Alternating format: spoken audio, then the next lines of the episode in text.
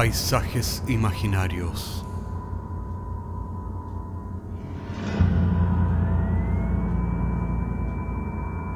Una producción Cortés Rojas.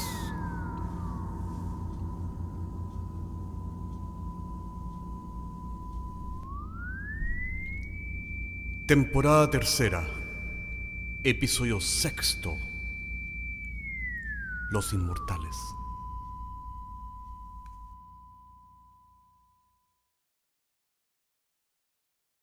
Albert Einstein postuló que esencialmente el tiempo y el espacio son la misma cosa.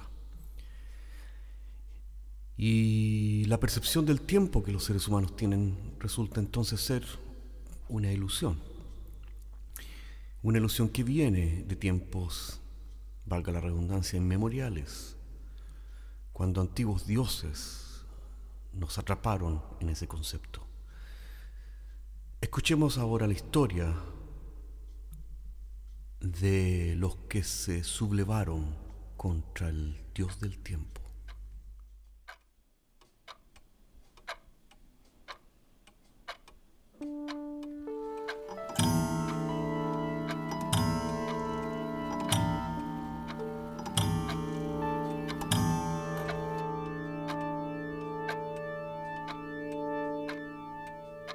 Hace mucho tiempo atrás viví mi infancia en un pequeño pueblo de polvo, sol. Tengo los recuerdos más cariñosos de mi tío, relojero. De él aprendí muchas cosas. Debo decir que lo que más me gustaba era pasar de vuelta de la escuela a su taller donde acostumbraba a contarme cuentos fantásticos, que como tesoros aún guardo en mi memoria. Un día, mi tío Iván me contó la historia de un par de náufragos que llegaron arrojados por el mar a una fría y desconocida isla donde sus habitantes los trataron con hospitalidad. Los náufragos comenzaron a vivir en esa isla y a compartir el día a día con sus habitantes. Al pasar del tiempo,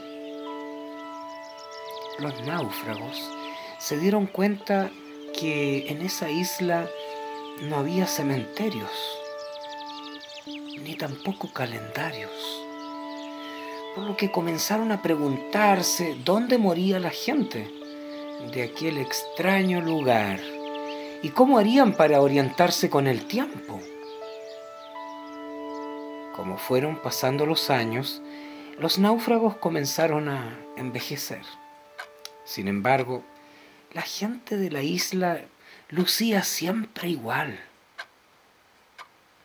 el doctor de aquella comunidad, viendo el deterioro de estos náufragos, determinó que ellos estaban infectados con un contagioso virus que ellos llamaban mortalidad.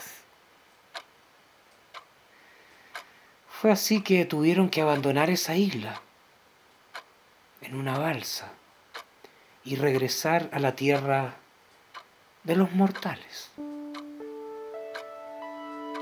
Cuando llegaron a la isla de donde habían partido, los náufragos relataron al pueblo su increíble historia. El lugar sin tiempo, a donde habían ido a parar, donde vivían los inmortales. Muchos de ellos quedaron tan fascinados que navegaron en busca de aquel remoto lugar, pero la isla nunca fue hallada. Sí. Siendo niño aún recuerdo la viva impresión que me causó ese relato. ¿Quiénes eran los inmortales? ¿Existiría esa isla en algún lugar?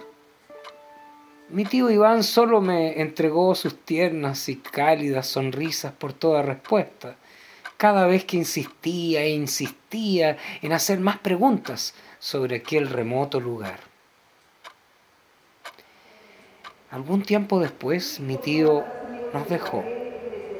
Recuerdo el día en que mi familia y yo asistimos a su funeral.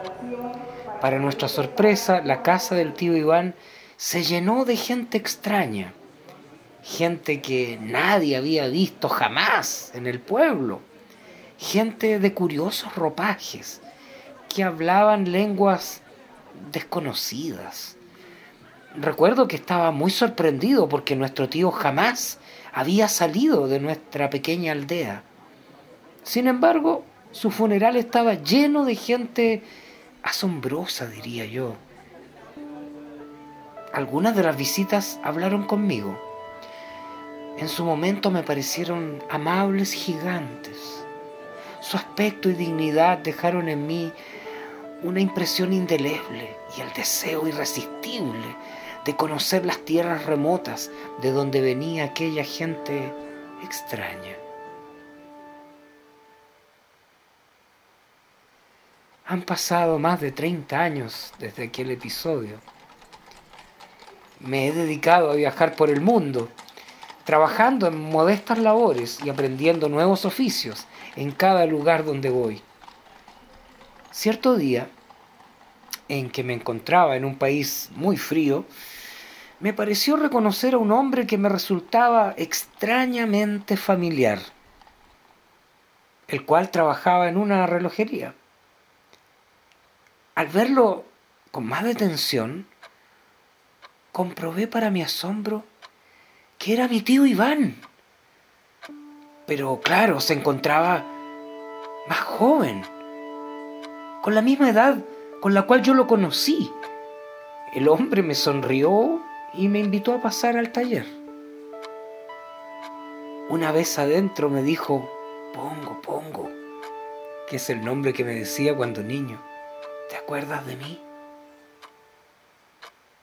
Como yo no atinaba a articular respuesta debido a la sorpresa, mi tío continuó hablando con toda naturalidad, como si nunca hubiera pasado el tiempo, y como si continuáramos viviendo en aquel lejano pueblo donde nací.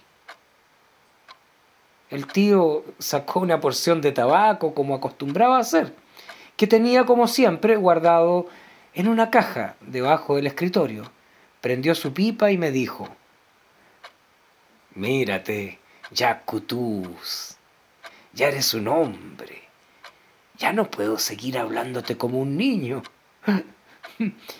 Veo que ha llegado el momento de explicarte el cuento que tanto te gustaba en tu niñez. Sí, los habitantes de esa isla pertenecieron realmente a una tribu llamada los inmortales.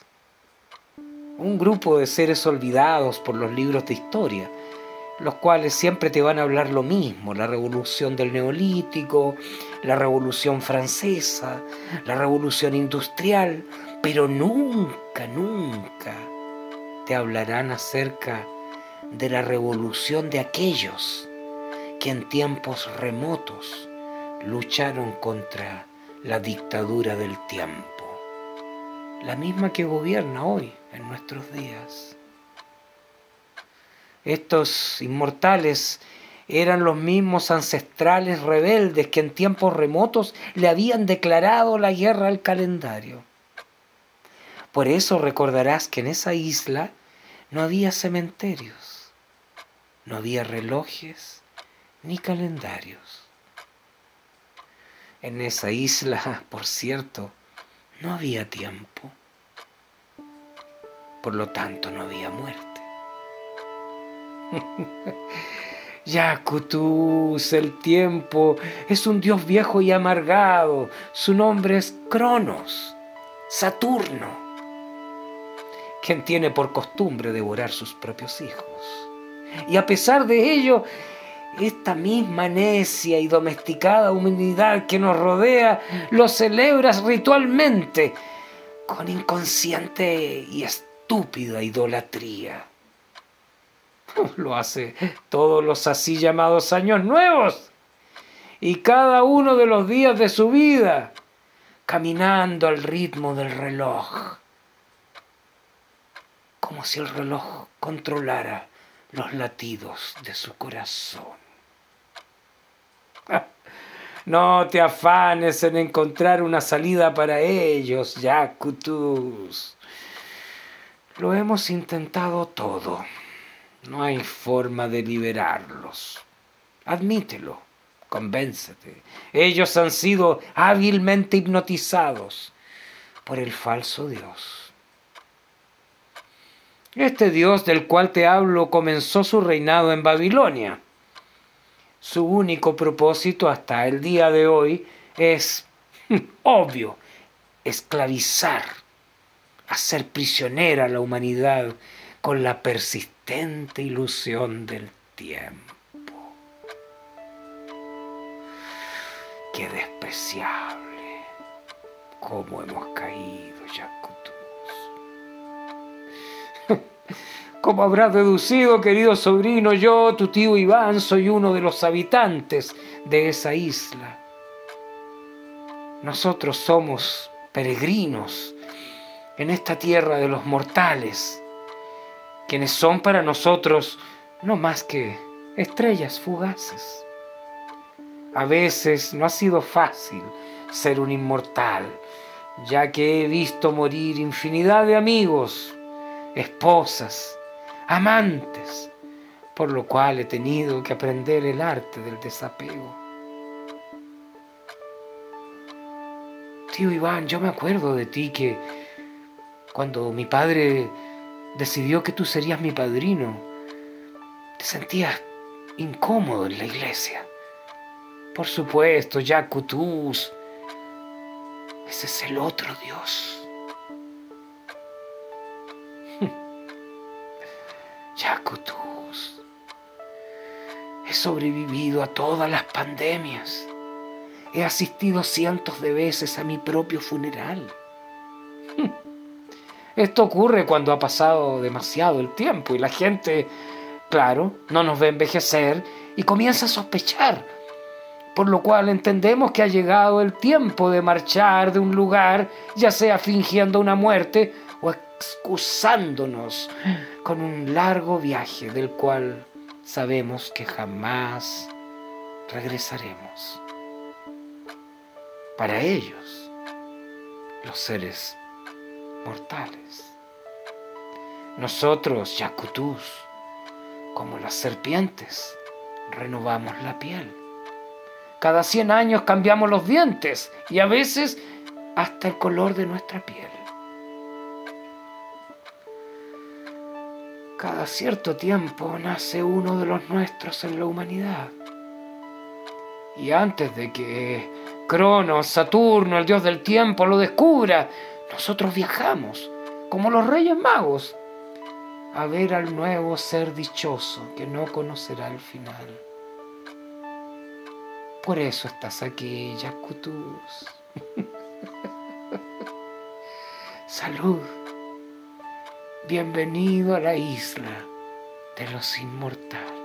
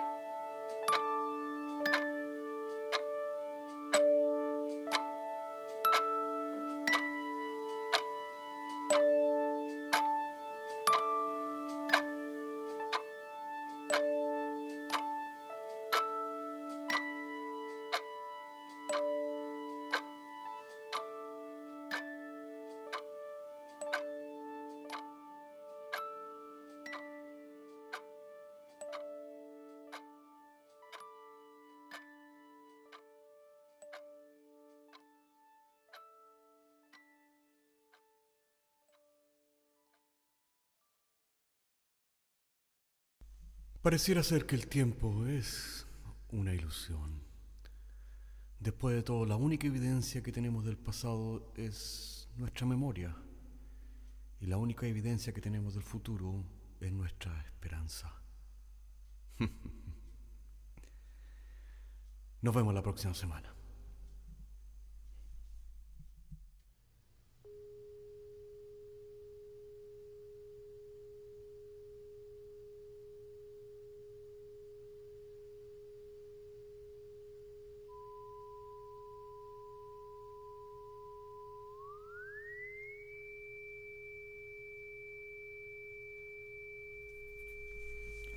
Paisajes Imaginarios es un podcast semanal que se distribuye con una licencia pública general. Puedes encontrarnos en iTunes, Spotify o donde quiera que escuches podcasts. Contáctanos a paisajes.caco.cl. Hasta la próxima semana.